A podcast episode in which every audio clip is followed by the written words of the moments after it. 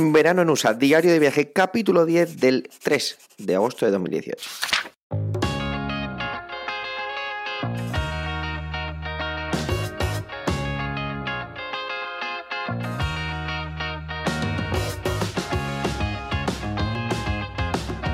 Hola y bienvenido a Verano en USA, un podcast de Milcar FM, un diario de vacaciones en el que yo, Javier, te cuento mi verano en los Estados Unidos.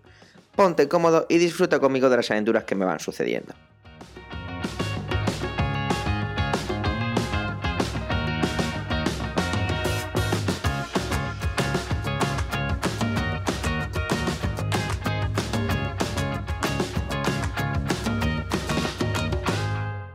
Bueno, antes de empezar tengo que decir que el compañero y amigo Juan Antonio Sotomayor ha dejado un comentario muy interesante en el capítulo de Yo Conduzco, ¿vale? Entonces lo digo porque si queréis echarle ahí un vistazo, hace una serie de apreciaciones sobre el tema de, de la gente cómo conduce en su experiencia en New Jersey, en Massachusetts, sobre el tema de ciertas multas, cómo funcionan los cruces. Le he contestado con algunas cosillas y bueno, la verdad es que estaría bien que te pasaras por allí para verlo. Y nada, ya empiezo con esta página del diario de hoy. Y es que tras el empacho de información de la noche anterior, decidimos levantarnos y disfrutar de un desayuno espectacular para volver al centro y subir al, cuarto edificio más alto de Chicago, desde su mirador a unos 314 metros de altura, y así poder admirar la ciudad. Se trata del John Hancock Center y subir cuesta unos 20 dólares. No tuvimos que hacer ningún tipo de cola esta vez. Me acuerdo que hace cuatro años cuando fuimos no a este edificio sino a la Torre Willis, que es un poco más alta, sí que fue un poco más mmm, cansino todo el proceso de, de subir, ¿vale? Aquí, sin embargo, tampoco es que fuéramos demasiado pronto, no sé, no sé muy bien. Tuvimos, bueno, supongamos que simplemente tuvimos suerte decía que costaba unos 20 dólares y luego tienes una cosa que se llama Tilt y es que pagando unos 8, pagando 8 dólares más te puedes eh, meter en una sala en la que inclinan el cristal hacia adelante y pues da una sensación más de, de vértigo, supongo. Me parece un poco estúpido porque si tú cuando estás arriba simplemente te asomas y te asomas todo lo que puedes hacia el suelo, pues vas a verlo igualmente. Pero bueno, quizá esa sensación de movimiento pues tenga su gracia. Es un edificio que se construyó entre 1965 y 1969 y al finalizar en aquella época era el segundo más alto del mundo, ya que el primero ya estaba en Nueva York y quiero recordar que era el Empire State. La verdad es que fue muy relajante y, no sé, disfrutable estar ahí sentado mientras que estaban ahí las vistas, fue, fue un día despejado muy bonito. Siempre me impresiona, pues esta parte es un poco más cursi, pero me impresiona ver lo que el ser humano es capaz de hacer es realmente increíble que podamos construir cosas de este estilo. Simplemente me dejé enamorar por las vistas y, que el tiempo pasara. Pero ya no te cuento más datos, simplemente hay una cosa que me gustó mucho y es que el ascensor iba a dos pisos por segundo y que era uno de los más rápidos de Estados Unidos. En el viaje anterior, como ya te decía antes, subimos a Torre Willis y es que tiene una cosa muy chula esta que no te cobran aparte, o por lo menos cuando yo estuve hace cuatro años no lo hacían, que tiene un saliente como un balcón cerrado de cristal y el suelo también es de cristal. Entonces esa sensación es muy, muy, muy curiosa. Tras la subida al edificio llegaba la bajada y la idea era que era visitar el Museo de Ciencias Naturales, el, llaman, el llamado allí Field Museum, que está en la zona de como una pequeña zona de museos donde al final está el centro Balder del espacio que me encantó hace cuatro años. Este año pues claro no lo visitamos que ya lo conocíamos y, aquella zona me, gusta mucho, es muy monumental. Diré que el museo simplemente es muy grande y muy completo. Vimos pues lo que, se, lo que siempre pasa en este tipo de cosas, pues ves una pequeña porción. Tengo que reconocer que a veces los museos me, me cansan mucho las piernas. Eso de andar, pararme, andar, pararme, me mata mucho más que el hecho de andar sin parar durante a lo mejor una hora, dos horas o dos horas y media. El siguiente paseo nos llevó a darnos cuenta de ese cansancio que arrastrábamos del museo y de hambre unido a un calor que la verdad es que estaba apretando más que los días anteriores, aunque dentro de todo eso tuvimos suerte y la humedad no era muy insoportable. Había que hacer la comparación con la Deep Dish Pizza que habíamos comido nada más llegar a Chicago el martes pasado en Jordanos con la competencia de Lumalnatis. Y allí que fuimos. Es difícil decidir cuál está mejor, ¿eh? Lu tiene menos masa y es algo más crujiente, la salchicha que tiene esta que te mueres. Lo que pasa es que Jordanes tiene algo en la salsa de tomate que hace que tus papilas gustativas pues bailen al susón. No sé. Bueno, cuando vengas a Chicago, pues puedes probar ambas, ¿no? Luman Naltis o Jordanos. Nos sorprendimos llegando a casa y quedándonos dormidos muy pronto mientras veíamos un partido de béisbol en la televisión. La verdad es que no nos dimos cuenta, pero claro, al estar tan cansados nos tumbamos, aire acondicionado, fresquitos, a gusto, ¡pum! Cuando nos quisimos dar cuenta, nos habíamos quedado sopa. La mañana empezó pronto y, tenía, temíamos que hiciera demasiado calor, y la verdad es que hizo bastante calor esa mañana. Un desayuno fuerte, quizás luego comprobamos que fue demasiado fuerte. Y como la casa está cerca de Wrigley Field, esto seguro que lo he pronunciado mal, decidimos dar un paseo por allí. ¿Y qué es Wrigley Field? Pues es el estadio, uno de los estadios de béisbol más bonitos y más antiguos de Estados Unidos. Es la casa de los Chicago Cubs, que en 2016 ganaron las series mundiales, que era la primera vez que lo hacían. Y en el anterior viaje sí que cogimos entradas y vimos un partido. Que recuerdo que el partido fue aburridísimo, pero que bueno, que yo me lo pasé muy bien porque era más la experiencia de vivir aquello. El estadio es precioso, data de 1914 y tiene una cosa muy curiosa. Es un estadio bajo y quizá por normativa urbanística no se pueda ampliar hacia lo alto. Cabe unos 41.000 espectadores. Al ser en medio del barrio, varias casas que están cerca están tan cerca que si se suben a la azotea, y de hecho lo hacen, pueden ver el partido. Esto hizo que incluso se han, instalado gradas en esos edificios y que se vendan entradas para poder ver el partido en plan palco privado. En la actualidad casi todos esos edificios pertenecen a empresas, pero creo, y nos estuvimos fijando, que algunos quedan que tenían pinta de ser todavía personas, es decir, eh, particulares viviendo en las, en las casas. Recuerdo la vez anterior que era muy curioso estar sentado en la grada y ver que fuera del estadio había gente viendo el propio partido.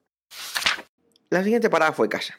Teníamos algo de pesadez tras ese desayuno que comentaba al principio y no teníamos prisa por el destino siguiente. De hecho, metimos una parada más. Y la parada era, para matar un poco el tiempo, el dirigirnos a una tienda de libros. A Monamou siempre le gusta las tiendas de libros para sus cositas. Y de ahí a Lollapalooza. Porque no podíamos visitar el Parque del Milenio. ¿Os acordáis que... ¿Te acuerdas que lo preguntaba el otro día? Que no, podía, no pudimos ir. Pudimos ir a la Judía, pudimos ir al, al pabellón, pero no pudimos visitar el Parque del Milenio. Pues porque está el Festival de Lollapalooza, que, celebra, que se celebra allí desde el jueves hasta el domingo, ambos incluidos. Se trata de un festival de música y para mí una de las cosas más interesantes que tiene es que está dentro de la ciudad de Chicago, en el, en el parque, es todo el parque. Eh, de hecho, cortan un par de calles porque hay unas calles que cortan el propio parque y es alucinante estar escuchando a Franz Ferdinand y al girarte ver el skyline de Chicago. No sé, a mí me parece una estampa muy bonita. Tengo que empezar advirtiendo que no he ido a muchísimos festivales, he ido a algunos, y que quizá cosas que cuente aquí que me sorprendieron, pues a ti no lo hagan. Y existen en otros festivales a los que has estado y te parecen incluso más que cotidianas. Se entraba solo por dos zonas y fue lo peor del día. Estaba muy, muy mal organizada o quizá todo lo contrario, perfectamente organizado para que pagaras el acceso general premium. Tardamos más de una hora en entrar en una fila en la que nos apiñábamos unos a otros.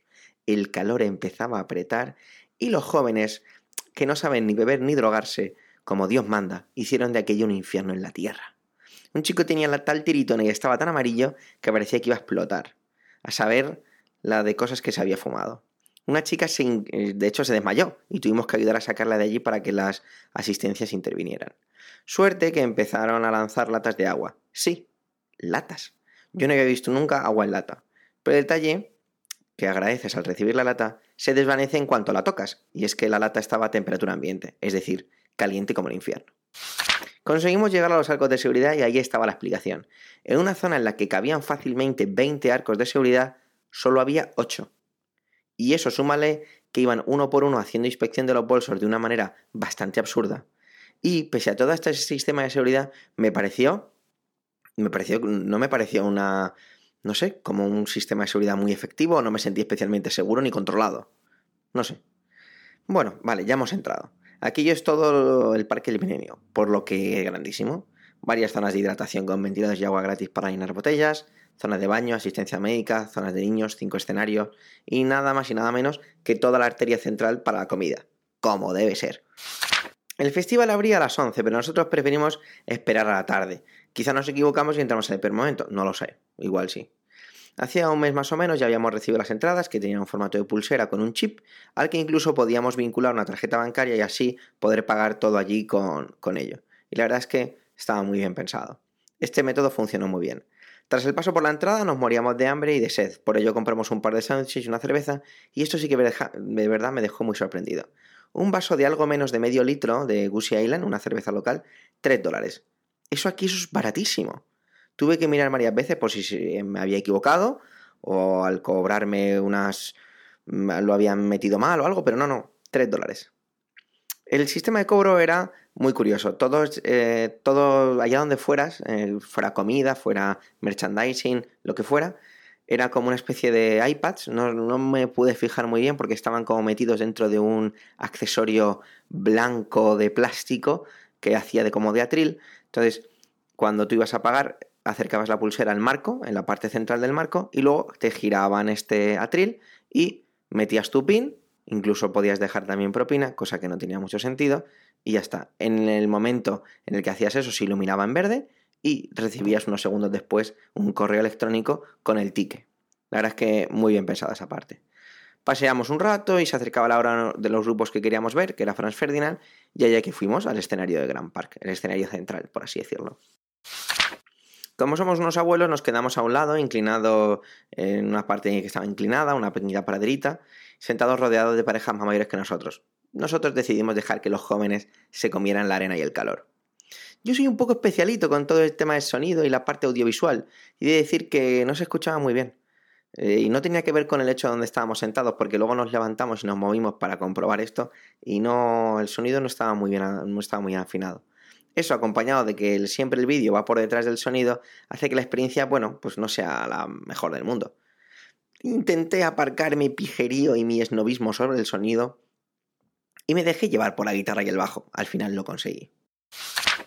Al terminar nos dimos un, otro paseo en la zona que no habíamos visto, ¿vale? Una zona, la zona de Buckingham Fountain, una zona muy muy bonita. Aquí tenían un mercadillo de cosas varias y una mega tienda de merchandising del festival. Entramos por curiosear y decidimos quedarnos un poco más animados por el aire acondicionado. Me pareció súper gracioso y peligroso a la vez que allí venden hasta tablas de skate con el logo de Lollapalooza. Tanto tema de seguridad y los objetos prohibidos y alguien compra una tabla y se lía a dar palazos a la gente y nada. Pero supongo que aquí el dinero es el que manda. Hasta conseguimos sentarnos en la plaza eh, que había, ahí está en Buckingham Palace, en un banco. Había mucha, muchísima gente, ¿vale? Pero, pero no, como aquello está grande, no tenías ninguna sensación de agobio. Quizá ya habíamos pasado tanta sensación de agobio en la entrada que ya evidentemente todo nos daba un poco más igual. Volvimos a coger algo de comer, de, perdón, de comer y volvimos a la zona del escenario principal a esperar a Arctic Monkeys. El jueves ellos eran la cabeza de cartel, pero antes de ellos, en el escenario que estaba justo enfrente, eh, cantaba Camila Cabello, que yo no tenía ni idea de quién era hasta que cantó una de esas canciones que escuchas constantemente en la radio. A la pobre la verdad es que le hicieron un poco la cama. Su escenario era más pequeño y estaban terminando de probar las luces, las pantallas y el sonido del escenario principal, y en ocasiones era difícil escucharla. Incluso durante un rato pusieron un streaming a un jugador de Fortnite a todo volumen. La verdad es que era un poco surrealista. Por fin Camila se cayó. Bueno, no, hombre, no, no vamos a ser tan duros. Por fin Camila terminó su actuación, ya cayó del todo la noche y empezó Arctic Monkeys, con una puesta de escena muy, muy, muy bonita. No nos quedamos hasta el final, queríamos disfrutar del último paseo nocturno por Buckingham Fountain y regalarnos unas bonitas fotos de recuerdo. Una auténtica pasada la iluminación de los edificios, ese skyline nocturno es precioso y para mí fue de las mejores cosas del viaje. Puedes ver una muestra en Instagram, ya sabes, en Verano en Usapod.